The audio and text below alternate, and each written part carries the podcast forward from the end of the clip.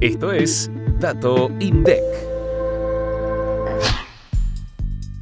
Los precios mayoristas aumentaron 6,9% en abril de 2023 con respecto a marzo y 103,9% en comparación al mismo periodo de 2022. En los primeros cuatro meses del año acumularon una suba de 28%. Al desagregar el índice de precios internos al por mayor, se observó que los productos nacionales tuvieron un alza del 6,7%, dentro de los cuales se destacaron los productos primarios. Entre los productos manufacturados, el grupo Impresiones y Reproducción de Grabaciones lideró la suba con 16,1%. Le siguieron los productos relacionados a máquinas y aparatos eléctricos con 10%. Por otro lado, los productos importados registraron una suba mensual de 9,2% y un incremento interanual del 132,8%.